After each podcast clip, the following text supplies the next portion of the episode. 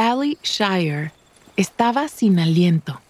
A sus 15 años, estaba subiendo una montaña con otras cinco chicas de su campamento de verano. Estaban en el séptimo día de un viaje de canotaje, o canoeing, en un parque provincial en Canadá. I remember being exhausted. We were carrying a lot of stuff with us. It was hot and sunny, and our arms already hurt because we did a lot of canoeing in the previous days. Esa tarde, sus supervisores o counselors que lideraban el viaje sugirieron hacer una caminata. Entonces, dejaron sus canoas cerca del lago y empezaron a caminar. Cuando se acercaban a la cima, Allie sintió mucha hambre.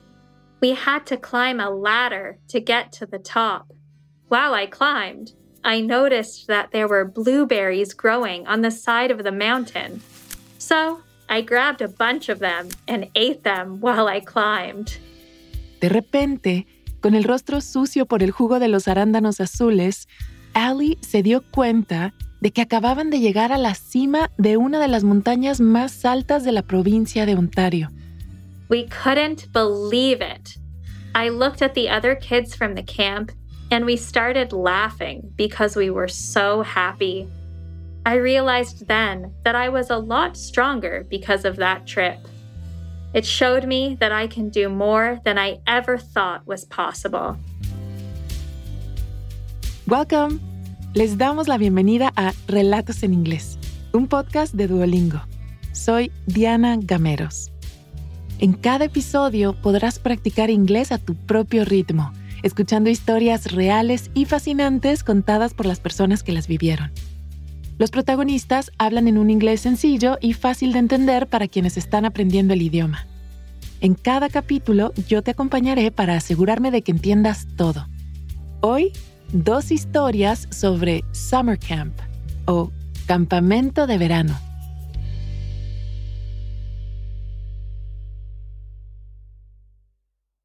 De pequeña, la mamá de Allie siempre le contaba sobre sus propios veranos de niña.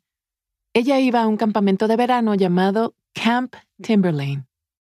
Summer camp was a great way for my mom to spend time outdoors, meet other kids her age, and become more independent.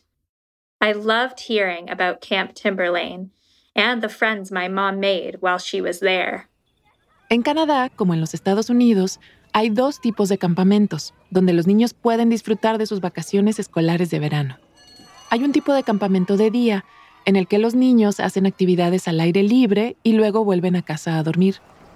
Pero en otros campamentos, como en Camp Timberlane, los niños se quedan a dormir. Some kids went to the camp for a week or two, but others spent a month or more away from their families. My mom loved going there when she was a kid, and she told me about all the activities she did, like water skiing and sailing. Muchas de las actividades que la mamá de Allie hizo en Camp Timberlane son comunes en otros campamentos, pero de todos los recuerdos de su madre, hubo uno que a Allie le parecía especial. Viajes de varios días de canotaje. She told me that she went on a canoe trip to a park called Temagami. She and her friends were the very first girls from Camp Timberlane to go on this trip. My mom loved to sing the camp song and one that she made up with her friends on their canoe trip. It made me excited about going to the camp. I always felt like it was a family tradition that I wanted to continue. Finalmente, en 1999, cuando Allie tenía ocho años, llegó el momento de continuar la tradición. When I went to the camp for the first time, I was away for a whole month. My parents helped me pack a bag with everything I needed a swimsuit, a rain jacket, sunscreen, running shoes, and a few of my favorite books. I was excited and a little nervous. Después de un viaje de tres horas desde su casa en Toronto, Allie finalmente vio el mágico lugar del que su madre le había hablado tanto, Camp Timberlane. It's a really beautiful camp, right next to a lake. There's a big beach where you can swim or go sailing or canoeing. There's also a big dining room where you eat all of your meals. And then there are the cabins where everyone sleeps. Las cabañas eran exactamente iguales a las que salen en las películas sobre campamentos de verano. In the cabins, there were old wooden beds. And there were a lot of names on the walls, which were written by the kids who stayed there over the years. A Allie y sus compañeros de cabaña les dieron un horario con opciones de actividades de una hora, como natación, senderismo o trampolín acuático, que era la actividad favorita de Allie. Es como un trampolín normal, pero flota sobre el agua. My friends and I got on the water trampolines and then jumped into the water. It was so much fun. También tenían tiempo libre que podían pasar en sus cabañas, escribiendo cartas a casa o simplemente charlando. Todos se juntaban para la cena y el programa de noche, o evening program. The evening program was always really fun. We usually had competitions or played games. I loved playing a game called Make Me Laugh. There were two teams, and a counselor from each team went on the stage. We had to try to make the other team's counselor laugh, and if we could make them laugh, we were allowed to do things like put juice or ketchup on them. Los supervisores favoritos de Allie estaban de acuerdo en una cosa sobre las actividades. Los viajes de canotaje eran de lo más divertido. Los supervisores llevaban grupos pequeños de campistas fuera del campamento principal, a un parque provincial cercano.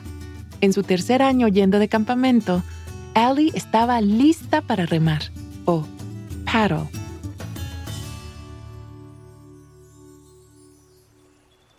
I decided to sign up for my first canoe trip when I was 10. The trip took four days and three nights. We already learned how to paddle a canoe at the camp, but on the trip, we got to practice a lot more, and we learned to work as a team. In each canoe, there was a counselor at the back, and then two kids from camp, one in the middle and one in the front. The counselor tried to help us paddle together at the same time. Allie aprendió rápidamente que ir en canoa todo el día, durante cuatro días seguidos, era realmente difícil. Y las olas y el viento sobre el lago hacían más duro el desafío. My arms hurt after I paddled for hours, and sometimes there were strong currents, and we had to paddle really hard.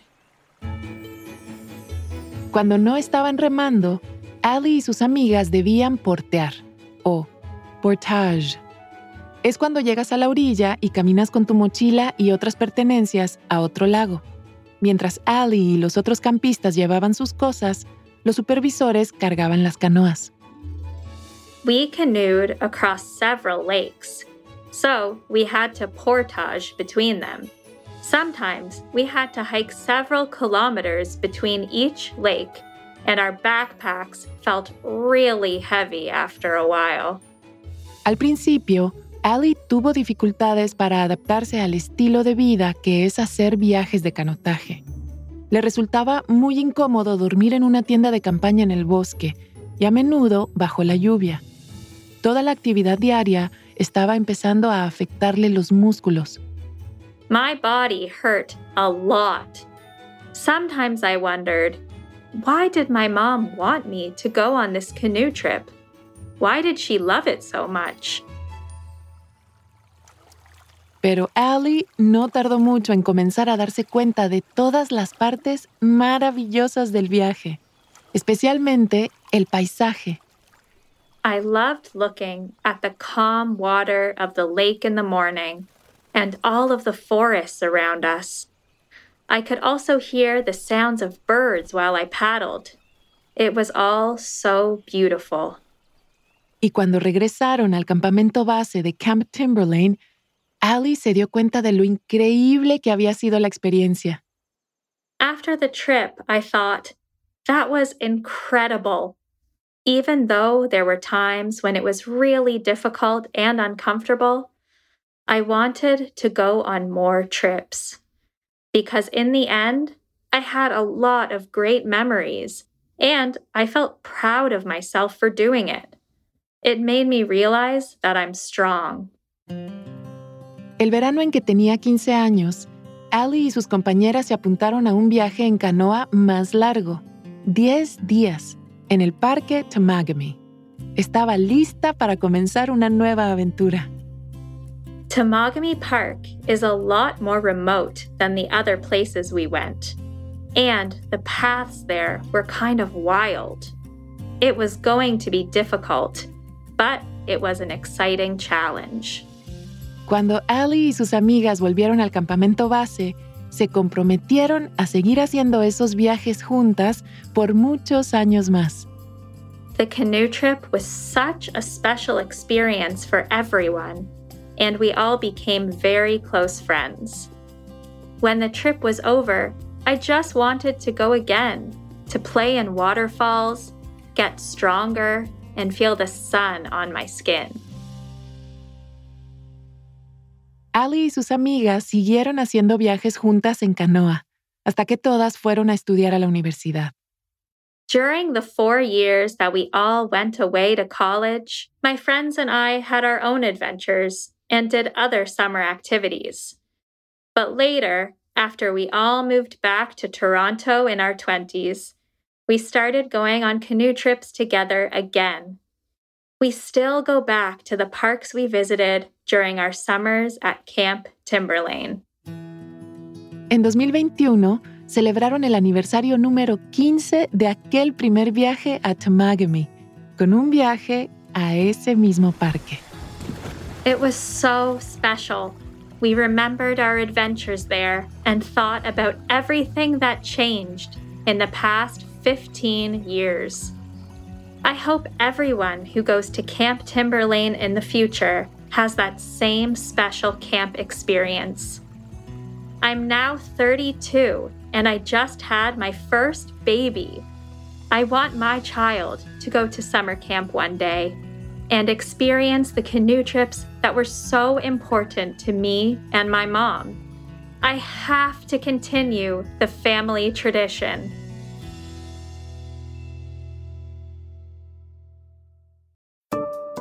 Antes de seguir con la historia, ¿te has preguntado alguna vez cuál es tu nivel real de inglés? Friend. Home. Bring in. Cheer up. El Duolingo English Test es una forma cómoda, rápida y barata de saberlo. El examen lo puedes hacer online cuando te venga mejor desde tu casa, sin tener que desplazarte a ningún sitio. Y lo mejor, ya lo aceptan miles de universidades de todo el mundo. Si quieres tomarlo y saber cuál es tu puntuación, Puedes practicar de forma totalmente gratuita a través del enlace go.duolingo.com barra relatos. Otra vez, go.duolingo.com barra relatos. Ahora volvamos a nuestro episodio de hoy.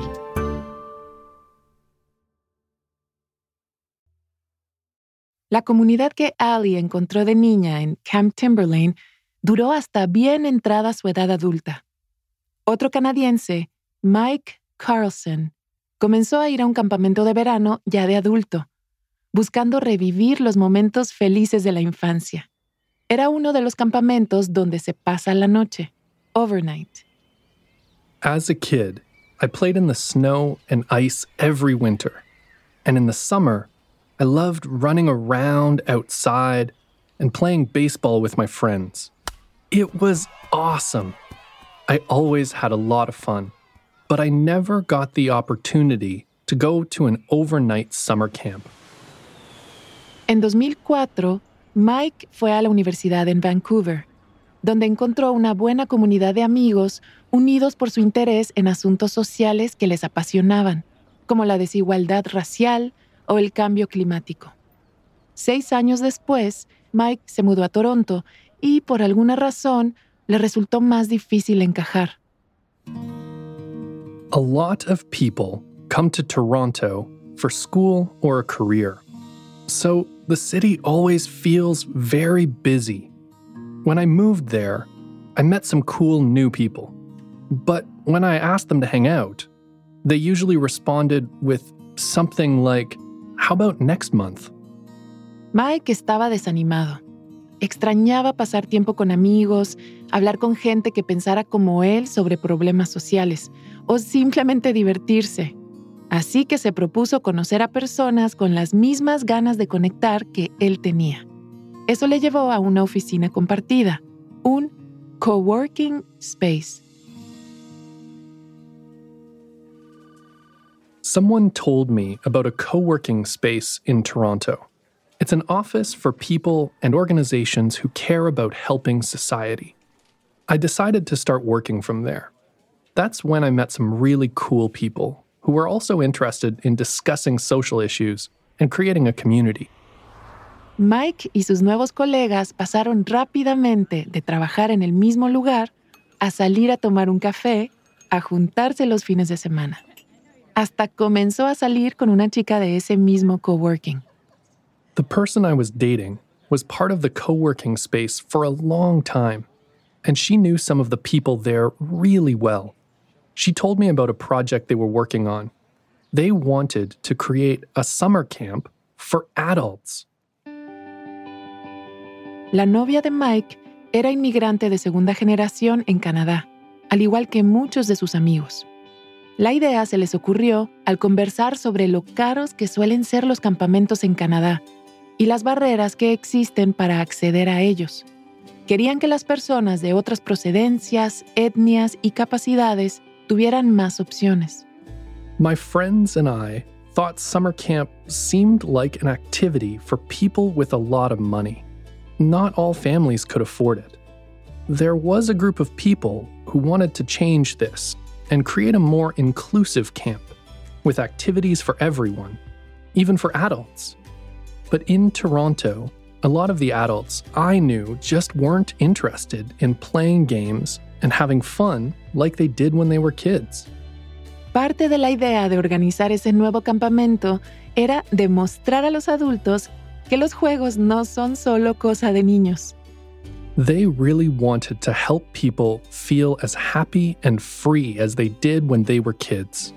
I thought that was amazing. A Mike le entusiasmaba lo que sus nuevos amigos estaban planeando, un proyecto que llamaron Camp Reset. Él quería experimentarlo por sí mismo. Un día de verano de 2015 abordó un autobús escolar con otros adultos jóvenes de Toronto. On the school bus, I met other people in their 20s and 30s. Many of the people, like me, never went to an overnight summer camp. So, as adults, we got to do things that we couldn't do when we were kids. We sang songs on the school bus on the way to the camp.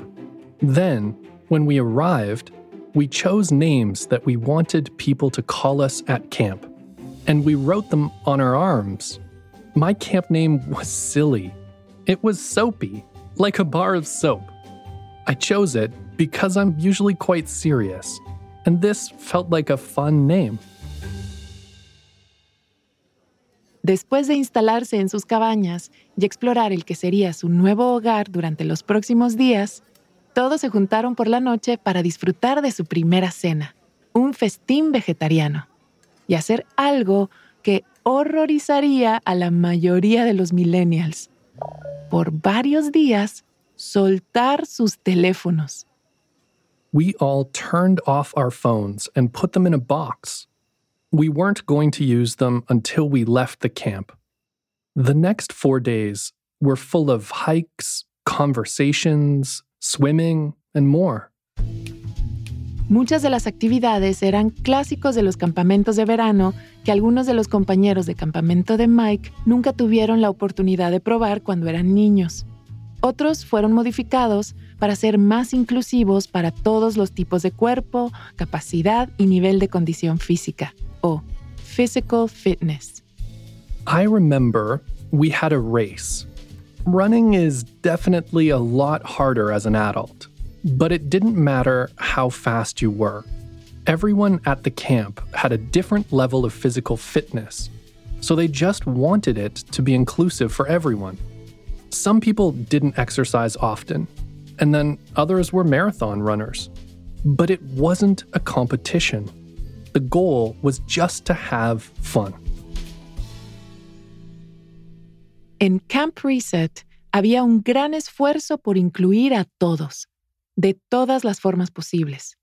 Los campistas a menudo tenían la opción de hacer actividades más sociales, como fiestas de baile por la mañana, o cosas más tranquilas e introspectivas, como armar un rompecabezas en silencio absoluto. I loved seeing the people at the camp relax and connect with each other. One year, a group of people spent hours working on a puzzle together, and they're still really good friends today. Una noche después de la cena, los organizadores sorprendieron a los campistas con fuegos artificiales. Y fue entonces cuando Mike se dio cuenta. Esta era la comunidad que tanto deseaba cuando se mudó a Toronto. Este era un lugar al que sí pertenecía. We were all outside having fun. I was looking around and I noticed some of the people who organized Camp Reset. They looked exhausted after all their hard work. But they did it to create this special community. And I thought, those are my people. Mike Carlson ha ido a Camp Reset todos los años desde entonces y ahora forma parte de su junta directiva. Todavía vive en Toronto. Anteriormente en este episodio escuchamos a Ali Shire, que fue a Camp Timberlane en Ontario. Vive en Toronto con su marido, a quien también le encanta el canotaje. Este episodio fue producido por Caro Rolando, de Adonde Miria. Gracias por haber escuchado Relatos en Inglés. Nos encantaría saber qué te pareció este episodio. Puedes enviarnos un correo electrónico a podcast.duolingo.com o también puedes enviarnos un mensaje de audio por WhatsApp al más 1 703 953 9369. Relatos en Inglés es una producción de Duolingo y Adonde Miria. Puedes seguirnos en Spotify o tu plataforma preferida. Yo soy Diana Gameros. Thank you for listening.